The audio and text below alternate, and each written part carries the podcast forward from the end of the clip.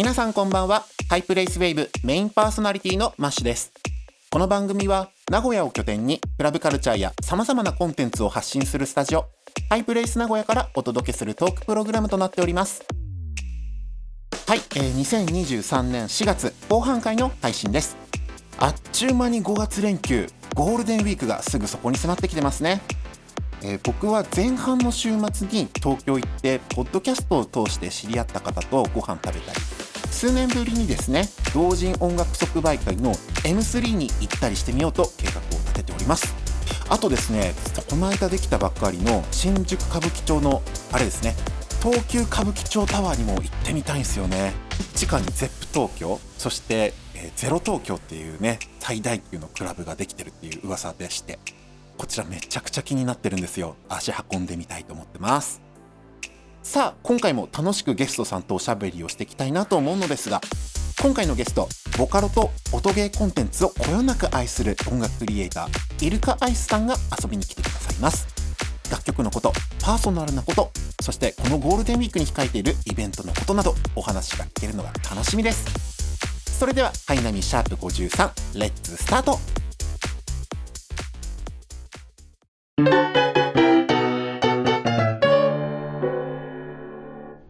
はい。では今回で第53回目となるハイプレイスウェーブ。ここからはゲストと一緒におしゃべりしていきます。自己紹介お願いいたします。こんばんは、いるかアイスです。よろしくお願いします。はい。今回のゲストはいるかアイスさんをお招きいたしました。よろしくお願いいたします。お願いします。初めてお聞きするリスナーの方に改めているかアイスさんのプロフィールご紹介させていただきます。ボカロと音ゲーコンテンツが好きなコンポーザー、キラキラしていてハッピーになれる音楽をコンセプトにエレクトロポップやハッピーハードコアなどジャンルを飛び越えた楽曲を制作しています。近年は人気ボカロクリエイター、八王子 P の楽曲リミックスをはじめ、音楽ゲーム、プロジェクトセカイ、maimai への楽曲提供、バンダイナムコエンターテインメントによる音楽原作キャラクタープロジェクト、電音部やバーチャル YouTuber、猫宮ひなたに楽曲提供するなど、多岐にわたる活動を展開中です。また、自身が運営する音楽レーベル、オンプリズムレコーズ、ことのプリズムでは、ボーカロイドなどの歌声音声ソフトを用いた楽曲アルバムをプロデュースしています。はい、イルカイさん、実は僕、初めましてですよね、おしゃべりするのが。はい、そうですね、初めましたですね。僕ですね、今日のちょっと収録を迎えるにあたって、すごくこうドキドキしておりまして、はい。はい、あの、どんな方なんだろうって、あの、事前に YouTube チャンネルの方ちょっとチェックしてたんですよ。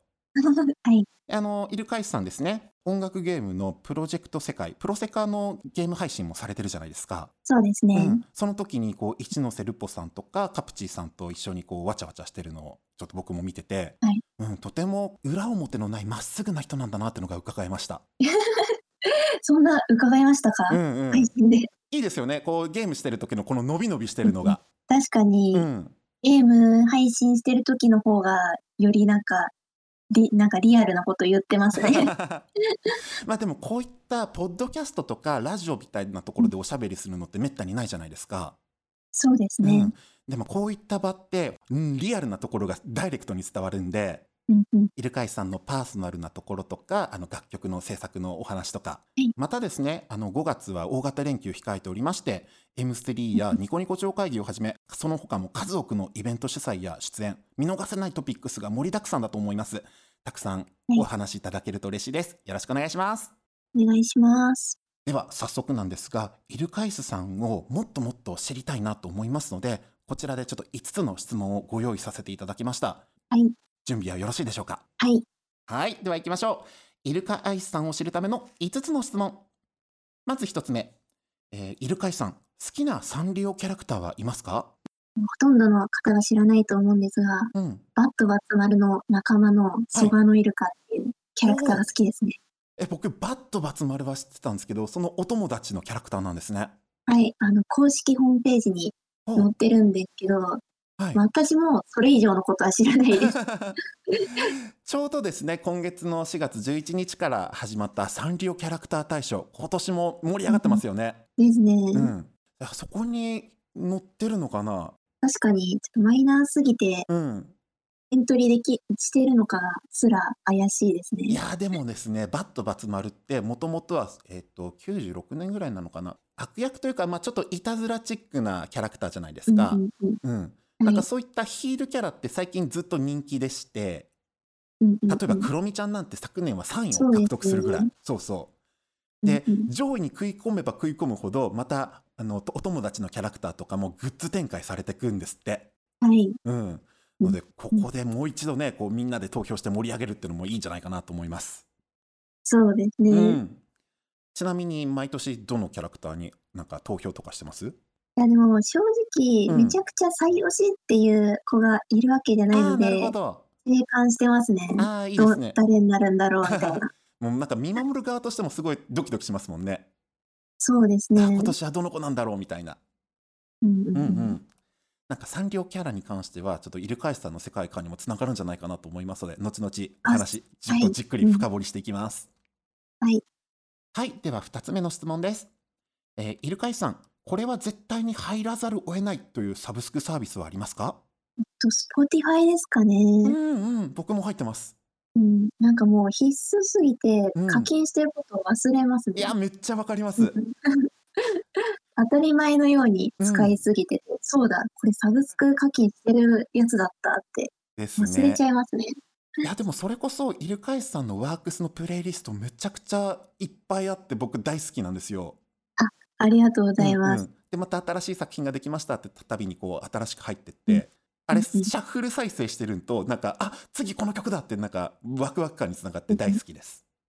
そうですね、うん、昔の曲と新しい曲が連続できたりすると不思議な感覚になります、ね、ですね。いやこのアルゴリズム分かってるなんてね。ちょうどこのポッドキャストも Spotify で聞けるようになってるんですよ。はい、聞いてきました。あ、本当ですか？めめっちゃ嬉しい。はい、過去の皆さんがどんなお話をされてるのかをさらっと聞いたりしましたね。いいですね。こう、ながら聞きとか移動中とかにもね、聞けたりするんで、はい。はい、リスナーの皆さんもぜひこれをですね、あの、Spotify でチェックいただけたらと思います。はい。では、3つ目の質問です。イルカイさん、学生時代に得意だった科目はありますか？数学ですね。おあもともとなんでしょう？理系の方でした？そうですね。理系で、どっちかっていうと、うんうん、理科よりは数学の方が得意だった感じですね。うん、なるほど。え、どうですか？今でもその高校の時に学んだ数学って覚えてたりします？いや覚えてはいないかもしれないんですけど、うんうん、たまに登場する場面があって、うん、例えば動画制作ソフトのアフターエフェクトで MV を作っている時に、はいまあ、よく簡単な MV とかって、こう、キャラクターが縦にこう、ふわふわ浮いたりする映像とかよくあると思うんですけど、はい、あれはまさに三角関数の式で書いて動かしてるなるほど。そっか、そうやって位置を決めるときとか、なんかここだなってときは出てくるんですね。そうですね。なので、数学の知識があった方が、うんうん、そういうところも楽しくやれるんじゃないかなと思いますね。そっか、やっぱそういうのって実生活でも生きてくるんですね。そうですね。うん。あ、でも、その高校までは数学だったんですけど、うん。その後大学は情報系の大学に進んだんで、ああ、なるほど。プログラミングをメインに学んでたんですけど、うんうんうん。大学入ったら逆に算数とか計算は全部コンピューターがやるもので、やらなくていいなって気持ちになりましたね。本当にね、特に最近なんてチャット GPT ができたらね、もうちょちょいのちょいみたいな感じで、もういろんなものを AI に任せちゃいますからね。そうですね。うん、便利になったのは良いのか何なのかちょっと複雑でありますけども。まあ、その便利になったものを利用して新たな面白い作ったりとか、うん、活動に生かしたりとかってできたらいいんじゃないかなと思いますね。その通りです。ありがとうございます。はい、では、えー、4つ目の質問いきたいと思います。えー、イルカイさん、最近ハマっている YouTube チャンネル教えていただけますか？あ、前回の質問とちょっとつながるかもなんですけど、はい、ラムダ技術部さんがちょっと面白くて、たびたび見てしまいますね。ちょっと僕初めて知る方です。そう。まさに理系の人が大好きになるような YouTube チャンネルで、はいはい、そう面白いなんか科学とか数学とかの技術を用いてすごい面白いものを作ったりとか、うん、生かしてるってわけじゃないんですけど、うん、料理をめちゃくちゃ数学的なコメントを添えて作ったりとか、うん、とにかく面白い、面白い方ですね。うわ、めっちゃ気になってきました。ちょっとこの収録終えたら早速チャンネル登録に行ってきます。はい、ぜひ見てください。はい、ありがとうございます。では最後の5つ目の質問です。えー、イルカイさんにとって名古屋はどんなイメージをお持ちでしょう？芸術家が多いイメージを勝手に抱いてます。え、マジですか？えっと、割と友達、クリエイター友達に名古屋多いなってちょっと思いますね。芸術大学もあるからですかね。あ、まあ確かにそういったあの専門学校とかそういうのは、まああるにはあるんですけど。そうですね。友達が何人かが、まあ、美大卒の友達だったり、うんうん、インターネットで知り合ったクリエイターの方だったり、うん、DJ の方も多いなと思うし、うん、確かに確かに。名古屋で大きめの DJ イベントやってたりとか、音楽とか芸術の活動が盛んな印象があります、ね、はい、わあ嬉しい。ありがとうございます。あなんか 自分が褒められた気分になっちゃってる。そうですね。確かに名古屋出身のクリエイターさんってすごくこう職人気質だったりするんですよ。うん、うん、のですごい丁寧にじっくりに作り込む人もいますし、うんうん、ちょうどまた来月ですねイルカイさんイベント出演が名古屋であるということなんで。そうですね、うん、すごくお会いできるの楽しみです。はい。実は人生で降り立ったことないかなって思いますね。あ本当ですか、はい初めて降り立つかもしれないですね、名古屋は。じゃあぜひぜひあの名古屋飯とか美味しいものたくさんありますしなんか紹介したいのいっぱいあるな、はい、ぜひぜひなんかご一緒できるの楽しみにしております。はいよろしくお願いします。はい5つの質問でしたありがとうございますではですねここでイルカイさんの音楽活動とかいろんなあれこれもっともっと深掘りしていきたいと思うんですけれどもはいちょうどですね2年ぐらい前ですかねあのウェブインタビューがありましてイルカイさんのはい。うん、そこでのですね、ちょっとあのインタビューを読んだ時に面白いなと思ったのが、うん。このイルカアイスっていうアーティスト名ですね。はい。うん、もともと学生時代に付けられたお名前なんですよね。そうですね。うん。学生、まあ、小中高、もう昔、大昔の時代から、はい。まず学校の授業で美術とか何かものを作る授業があったと思うんですけど、はい。そこでなんかテーマがフリーだったりすると、うん。大体イルカをモチーフにものを作ったり、絵を描いたりとかしてたんですよ。はい。もう、その頃からイルカが好きだったんで、うん。そのモチーフでなんか作品できれば作りたいなとずっと思って、うん。で、その流れで、えーま、学校で作ったプログラムの作品にイルカの絵を描いて作って、で、それをツイッターのアイコンにして、うん。で、自然と自分も名乗る名前もイルカになってったっていう感じですね。で、クラスの友達からもイルカなんて呼ばれてたんですね。呼ばれてましたね。はい。で、まあ、アーティスト活動するにあたって、もっとこう、唯一無二の名前にするために、後ろにもう一個好きなアイスをくっつけたという感じですかね。うん。いや、本当にこれはね、大発明ですよ。もうググってもタグってもイルカアイスパンあイルカアイスさんだって、うん。誰ともかぶりようがないですから。そうですね、うん、イルカとアイスすごいなんかもうモチーフ的にも、現実のものとしても好きですし、うん、モチーフ的にすごい可愛くて、うん、水色で冷たいちょっと寒色の色だけど、明るく印象があるっていう感じがすごい好きで、ちょっと被らなくてよかったですね他の人と。ですね。ちょうどカラーリング的にもこのスカイブルーとかあと白との組み合わせ本当に爽やかでいいですもんね。そうですね。それはすごい大好きですし、うん、アイスはハッピーな印象がやっぱりありませんか？わかります。いやもうアイスクリームって本当なんでこんなに幸せになっちゃうんでしょうね。うんうんうん。うんうん。そしてあの音楽活動ですね。こう楽曲を作るようになったのはいつぐらいからでしょう？そうですね。学校、大学で、はい。DTM サークルで始めたのが本格的な指導ですかね。なるほど。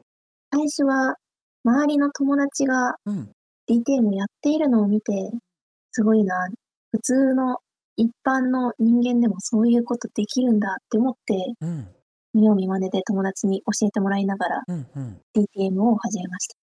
そしてボカロに出会うのも同じぐらいの時期なんでしょうか？大体同じ時期くらいですね。うんうん、なるほどなるほど。ボカロは実は一番最初に始まった2008年とかの超初期は聞いてなくて、うんうん、まあ、いつぐらいですかもう全然2010年代はもうとうに過ぎてて、はい、KZ さんのテレビワールドとかが流行った時期くらいですかね。そっか。その頃に聞いたんで、当時は逆にまだまだ新参だなっていう気持ちですごい聞いてましたね。うん、うんでも遡れば、テル・ヨア・ワールドも2012年の作品なんですよね。うんうんううわ、すっごい歴史があるな。そうですね。ね。KZ さんのボカロに出会って、すごいそういうキラキラしたテクノポップって感じの音楽がすごい好きになったきっかけでもありますね。いや、わかるな。僕もこの時のね、ボカロって本当にキラキラしてて大好きで。うんうん。やっぱりエレクトロポップってまたそボカロによってすごい広がった感じがしますもんね。そうですね。うん。やっぱり人生で人間誰しもこの曲を聴いた時の衝撃は忘れられないっていう曲は、まあ一人一曲二曲はあると思うんですけど、うん。私はやっぱ KZ さんのボカロを聴いた時の衝撃が忘れられないですね。や、そういった楽曲って、本当に時を超えて、今聴いてもすごくみずみずしい気持ちになりません？そうですね。ね、えっと、ボカロに出会ったのが、その2012年以降ということで、ってなると、あの、音ゲーに関しても同じぐらいの時期になるんですかね？そうですね、割と同じ2023年とかあたりに、音ゲーに出会って、うん。で、あの、人生で、その、この曲に出会った衝撃は忘れられないっていう曲が、まあ、一人2、3曲あるやろっていう話をさっきしたと思うんですけど、うんうんうん、もう一つあって、あ、ちょっと教えていただけますか？音ゲーの DJ 吉高さんが作られたエヴァンスっていう楽曲。あ、ご存知ですかあの、僕、実は音ゲーの入り口がユビートなんですよ。あ、いいですね。私もユビートです。あ、マジですか？はい。その時の初代とか、まだリップルスとかかな、の時のユビートのラスボス曲が吉高のエヴァンスだったんですよね。そうですよね。私もユビートから入って、うん。ユビートを iPad でハマってて、はいはい。両曲を最初はいっぱいやってて、うん。どんな曲が他にあるんだろうと思って、うん。YouTube でプレイ動画を出してる人のを探した時に、はい。こうやっぱりボス曲だったからか、エヴァンスがトップに出てきて、うんうん。それを聞いたときに、インストなのに、こう、なんだろう、こう BGM みたいな、聞き流すような曲では決してなくて、もう聴き入ってしまうようなドラマチックなメロディーがある歌はないけど、そんなパワーのある曲っていうのにすごいびっくりして、うん。で、サウンドもやっぱり、ま、ちょうどボカロを聴き始めた頃だから、ほぼ同時期だと思うんですけど、はい。ま、まだそういうエレクトロニックな音にあんまり慣れてない時だったんで、うん、それもまたそれで衝撃で、だからエヴァンスを聞いた時の衝撃は忘れられないっていう思い出がありますね。うわーなんかイルカエスさんとユビートでこうやって共通の話題で生まれるってむちゃくちゃ上がります。ユビートが入り口の人は、あ、うん、同世代なのかなって思っちゃいます。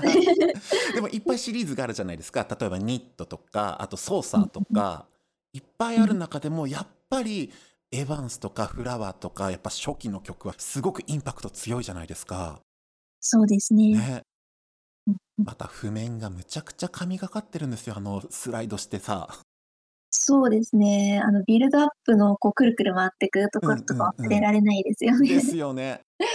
そっか、てっきりなんかマイマイとかボカロのなんかそういったところなのかなと思ってたら。ああ、そうですね。うん。やっぱ今はマイマイ提供したので、もうめちゃくちゃ熱いんですけど、うん。一番最初遡ると、うん。まなみさんの音ゲー曲めちゃくちゃハマって、だから DTM も一番最初は歌を作り始める前に、音ゲーインスト曲みたいなのを頑張って作ってましたね。はいはい。じゃあ入り口としてはその、まあ、インストっていうかそういったハードめなサウンドからってことなんですね。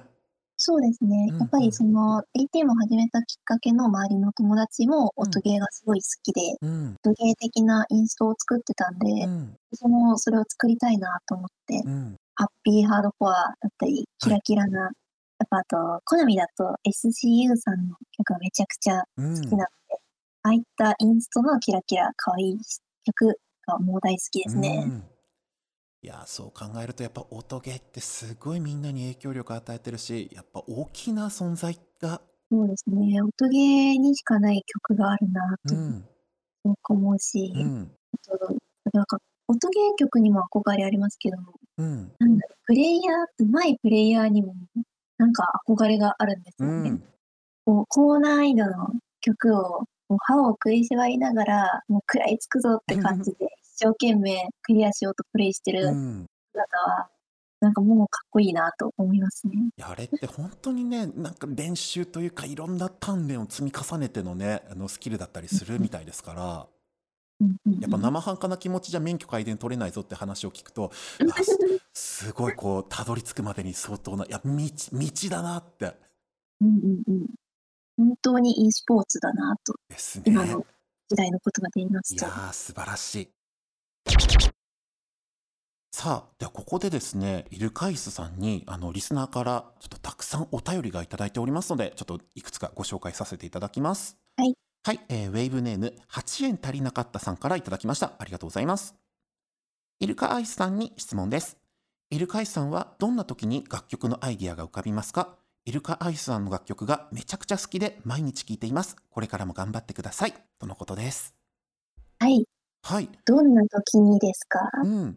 と私、大学の研究室にいた時に、はい。研究を考えなきゃいけないじゃないですか。理系なので、はいはいはい、なんかこう、どういう研究テーマがいいかなっていうのを考えるんですけど、はい、先生に、うんアイデアっていうのは、なんかこう考えようって思った時に考えるんじゃなくて、うん。日々思いつく瞬間があるかもしれない可能性を秘めた状態で生きてた方がいいみたいなことを言われたんですね。はい。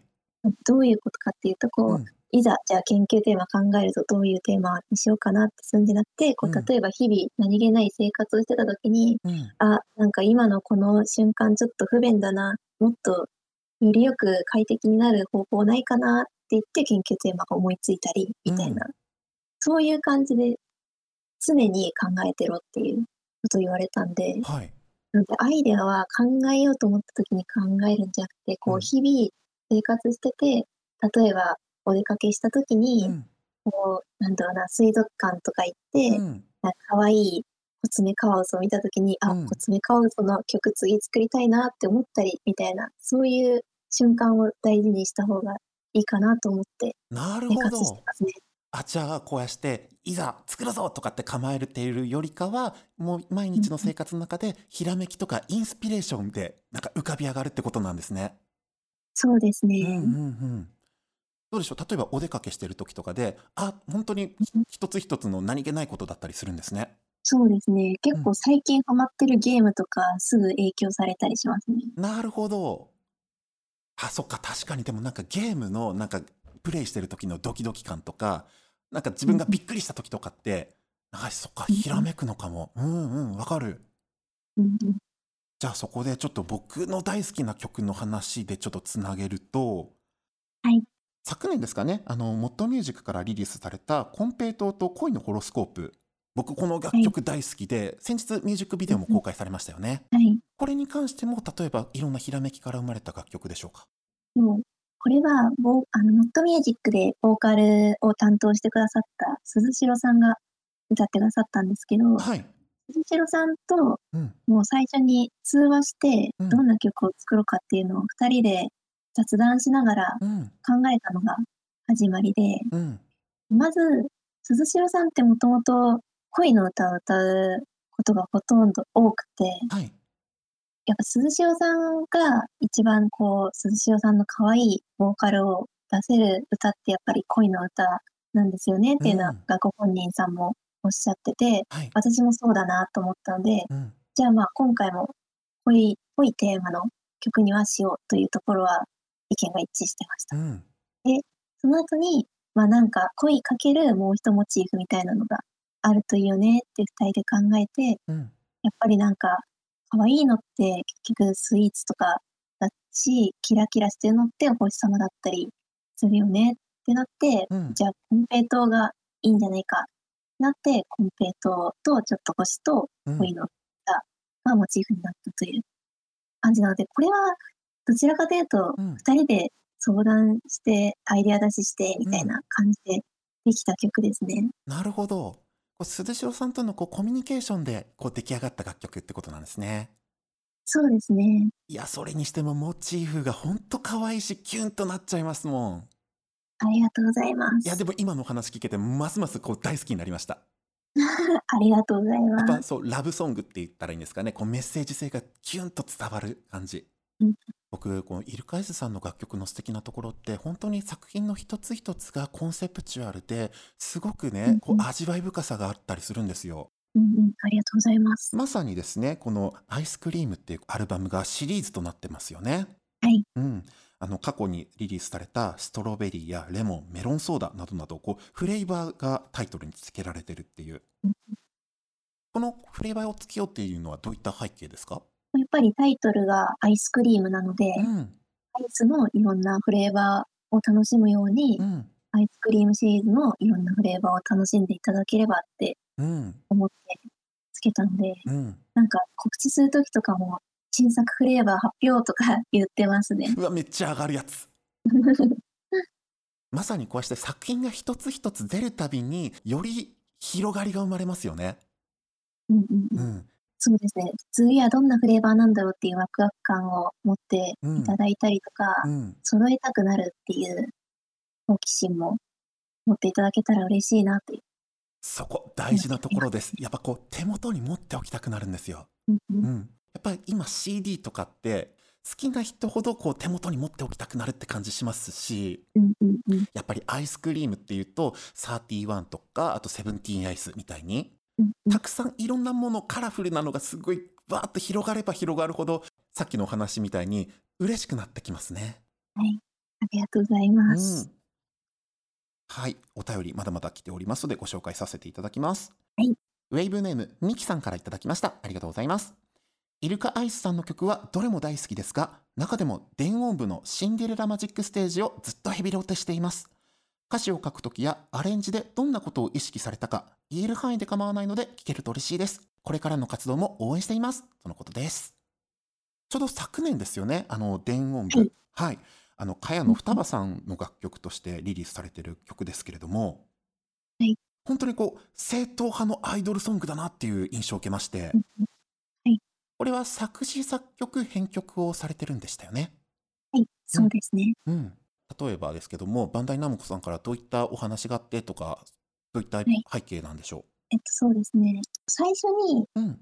双葉ちゃんが歌うっていうことがまだ決まってない段階ではい。楽曲をまずデモを作ってください。その後になんか合うキャラクターと作ってほしいストーリーを見ますという流れだったんですよ。うんうん。それで、まあまずは、やっぱり女の子たちが歌う曲なので、うん。もう最初、その元気なハピコアって感じの曲にするか、うん。もっと優しい感じのキラキラっとした曲を作るか迷ってはいたんですけど、うん。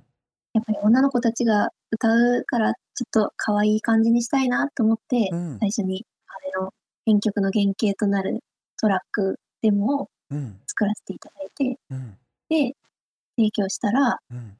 レンオブさんの方から、うん。まあ、どんなキャラクターが言ってくるかなって待ってたら、うん。双葉ちゃんでお願いします。でも、双葉ちゃんって、まあ、多分私のシンデレラマジックステージ歌う前は、うん。もうすごいぶち上げ電波曲みたいな激しい曲を歌ってたと思うんですけど、うんうんうん。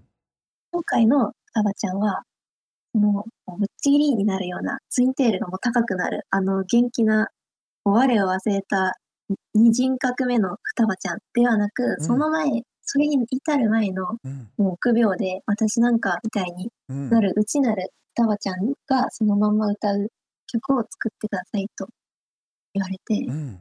それでああいう感じの曲を作らせていただきました。いや、まさにですね、このシンデレラマジックステージが生まれたことで、茅野双葉ちゃんのですね、ひあのキャラクターとか物語がすごい広がり生まれたなって感じしますもんね。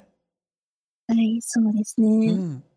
どうでしょう？こう、ポップな楽曲と、ハードめな、なんかこうガス、ガツガツした楽曲とでは、作る過程だったり、モードも変わったりするんでしょうか？うーん、そうですねう。ん。やっぱり最初にどういうコンセプトがいいかっていうのが決まってる状態だと、うん。サクサクそれに合うようなのが作れるので、うんうん。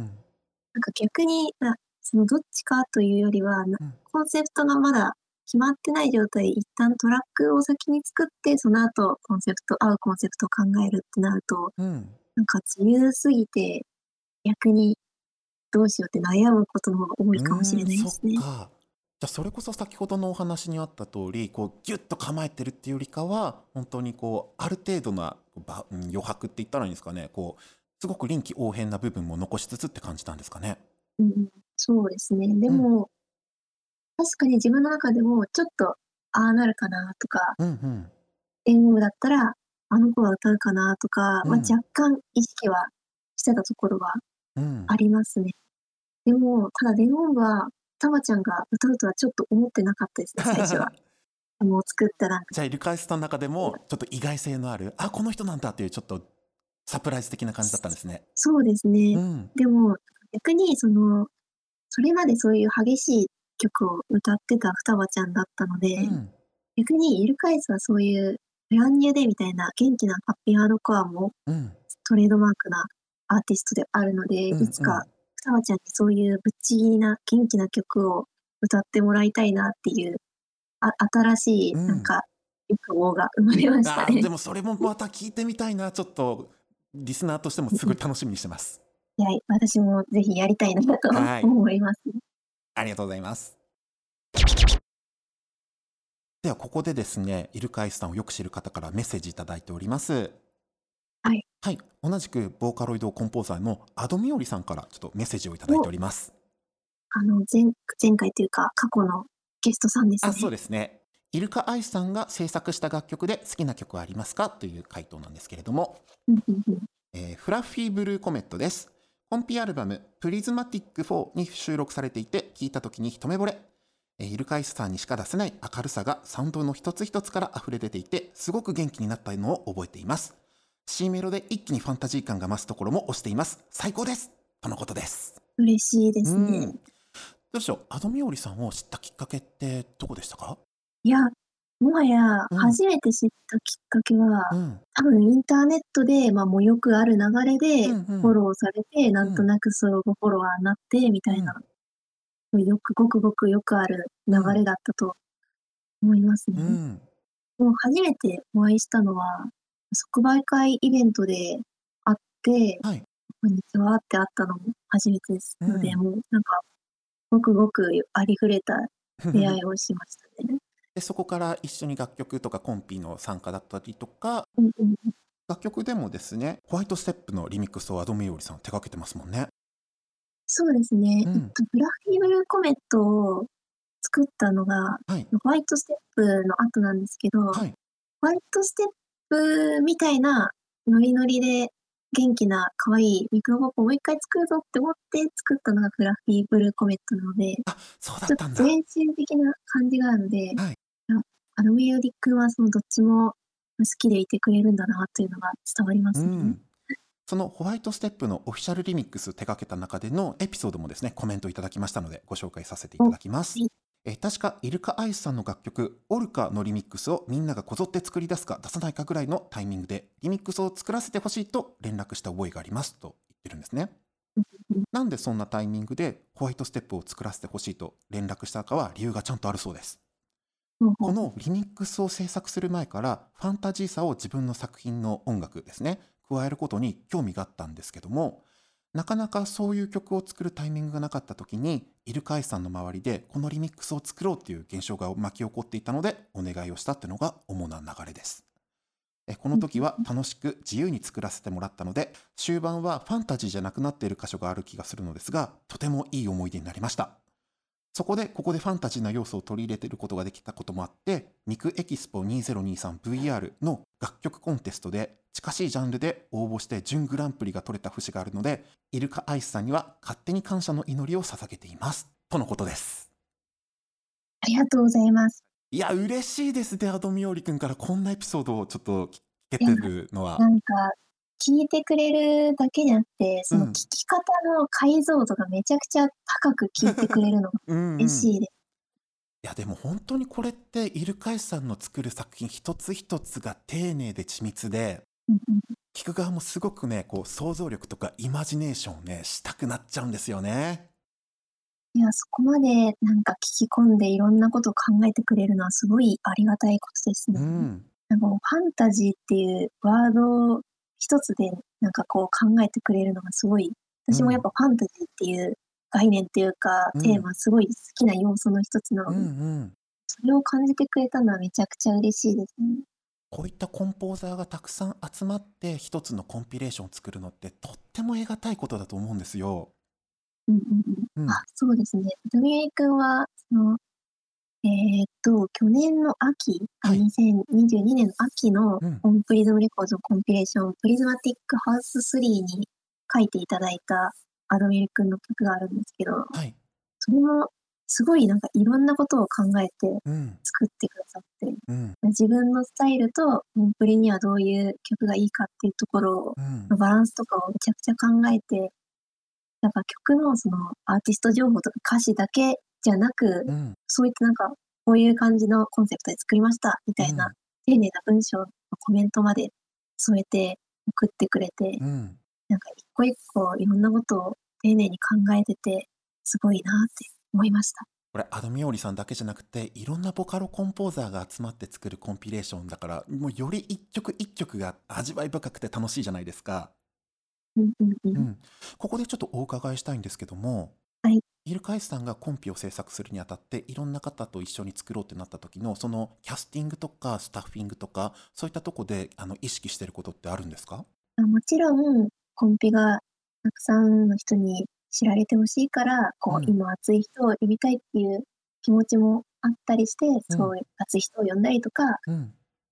あとはちょっとこの人呼んだら面白いかなと思った人を呼んだりっていうのもあるんですけど、でもやっぱり、こう、なんか私ってこう、音楽を始めた瞬間からうん。商業の音楽家とか、あ別に企業の音楽家とか、仕事でやってますって感じで始めたわけではなく、うん。もちろんさっき言ったように学生時代の趣味の延長でって感じだっうん。たので、やっぱりその同人音楽から来た人間にとって同人音楽の根底というか、うん。根っこには楽しいことを楽しくやる、うん。仲いい友達とやるっていうのが一番いいなって思うので、うん。そういう売れるためにこういうこういう感じのキャスティングでっていうのも考えつつ、うん。やっぱ仲いい友達はなるべく呼びたいな、お世話になってる人は呼びたいなっう。ていうんところも結構大事にしてますね。一番大事なことを今、イルカイさんおっしゃいました。本当にそこ、本当にそこなんですよ。やっぱり、まあ、いろんなね、あの、こうすれば伸びうん。るだろうとか、ね、たくさんの人がみ聞いてくれるんじゃないか。もちろんそこもあるんですけども、根うん。底にあるのは好きなことですよね。そうですうね。ん。ので、ボーカロイドが好き、音楽ゲームが大好き、こういったところが本当にね、濃縮還元で詰め込まれてるところ、もうマジで伝わります。ありがとうございまうす。ん。そんなね、あの、同人音楽即売会 M3 が今月の30日控えておりますから。はい。はい。今回はどんな作品を準備されてます？そうですね。まだ告知をしてるのかな？ここれが放送される頃うには。んうん。どうですかね？多分前後ですると思うんですけうど、ん。まあ、新しい CD を用意してるので、ぜひ、この放送の前後3日くらいには多分うん。情報が出てると思うので、うん。チェックしてもらえれば嬉しいなと思います。これは本当にリスナーにとっても楽しみな出来事です。そしてちょっと順番前後しましたけども、4月29日はニコニコ超会議、ボカニコ DJ クリエイターマーケットでの出演も控えています。はい、そうです。これニコニコ超会議の出演は何回目になるんですか？えっと、出演と言いますと、うん。ニコニコ超会議で DJ をさせていただくのが去年初めてで、うん。今年2回目ですね。なるほど。で、超会議の中で行われている即売会。私はクリエイターマーケット、あ、名前が改まりまして、クリエイはい。タークロスというんですけど、はい。に初参加するんですけど、うん。去年までは、えっと、超ボーカロイドマスター、超ボーナスですね。それに、うん。多分、もうな、い最初に出たのいつだか覚えてないくらいうん。前 に 出て、出続けてますね。はい。そうですよね。もうやっとっていうか、今年のね、えっと、3月ぐらいからかな、いろんな行動規制とかも緩和されたし、声出しもね、解禁ですし、いやなんか数年ぶりにみんなで盛り上がれるんじゃないかなと思うんですよ。そうですね。最近クラブの活気も徐々に戻ってきてるなとね。感じますね。うん。なんかまたみんなで元気でなんかこう盛り上がれたらいいなと思っております。はい、そうではすね。い。そしてそしてもうイルカイスさん今年はアクティブな活動まだまだ控えてるんですよ。はい、そうですね。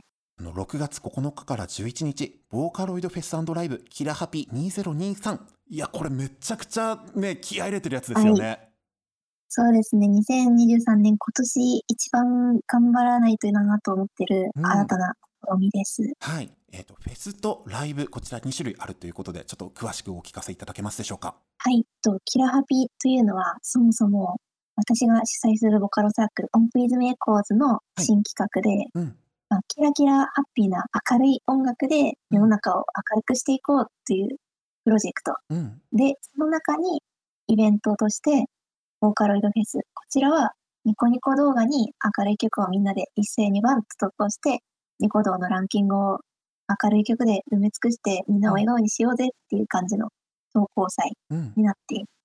うん、で、ライブの方はリアル、リアルイベント会場の秋葉原エンタスさんをお借りして、DJ ライブさせていただき、さらにドラゴさんの協力で、ニコニコ公式生放送でも無料で配信させていただくというイベントになっており、クリエイターもみんな参加できるし、リスナーもみんな参加できる、みんなで盛り上がりたいというボカロのイベントになってます。うん、いや皆さんこれは本当にね見逃してはいけないお祭りです。クリエイターもリスナーも一緒に盛り上がれるあの一大トピックスとなってますので。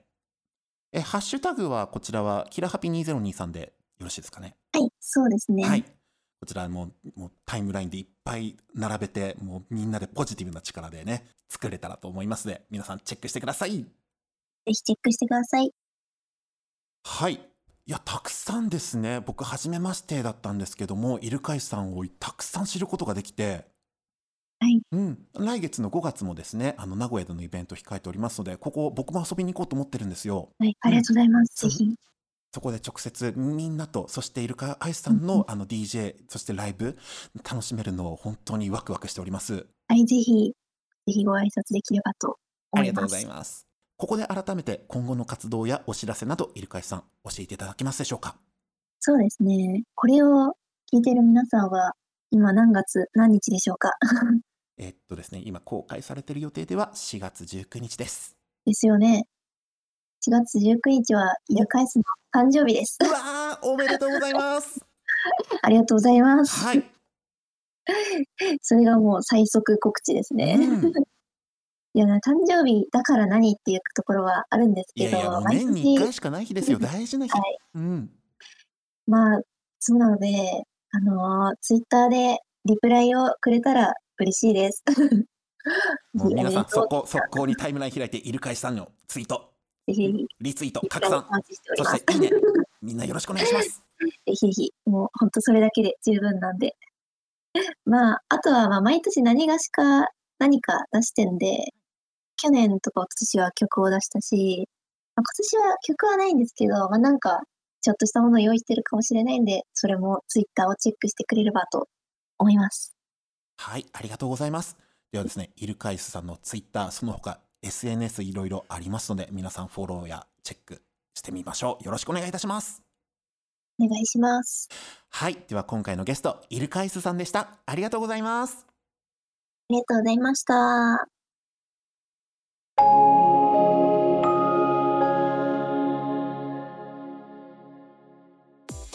ハイプレイスウェーブエンディングの時間です。今回のゲストイルカアイスさんのお話を聞けば聞くほど魅力がバシバシ伝わってくる回でした。好きなもの夢中になれるものを見つけて生き生きとしているイルカアイスさんだからたくさんのボカロクリエイターがその魅力に集まってもっと楽しいイベントや共作活動に結びついてるんだなと感じました。こう一緒にいたいと思ってもらえるような人になることめちゃくちゃ大切ですね。自分もそんな存在になりたいなって楽しいことに貪欲にポジティブにこれからも向上心持って頑張っていきたいと思います。ここでマッシュから名古屋のパーティーインフォメーションです。5月4日木曜日クラブ JBs にて WWJ 名古屋ボリューム22が開催されます。スペシャル DJ につんこさん小日向ゆいさん。ライブアクトは呂布カルマトムググシャチとバラエティーなラインナップです。詳しくは「ハッシュタグ #WWJ758」でチェックしてみてください。そしてもう一つ5月7日日曜日は栄クラブアワードで国内外から注目を集めるダブステップアーティストレオトリックスのジャパンツアー名古屋編が開催されます。ハイエナジーでベースもりもりなパーティー間違いなしです。こちらもぜひチェックよろしくお願いいたします。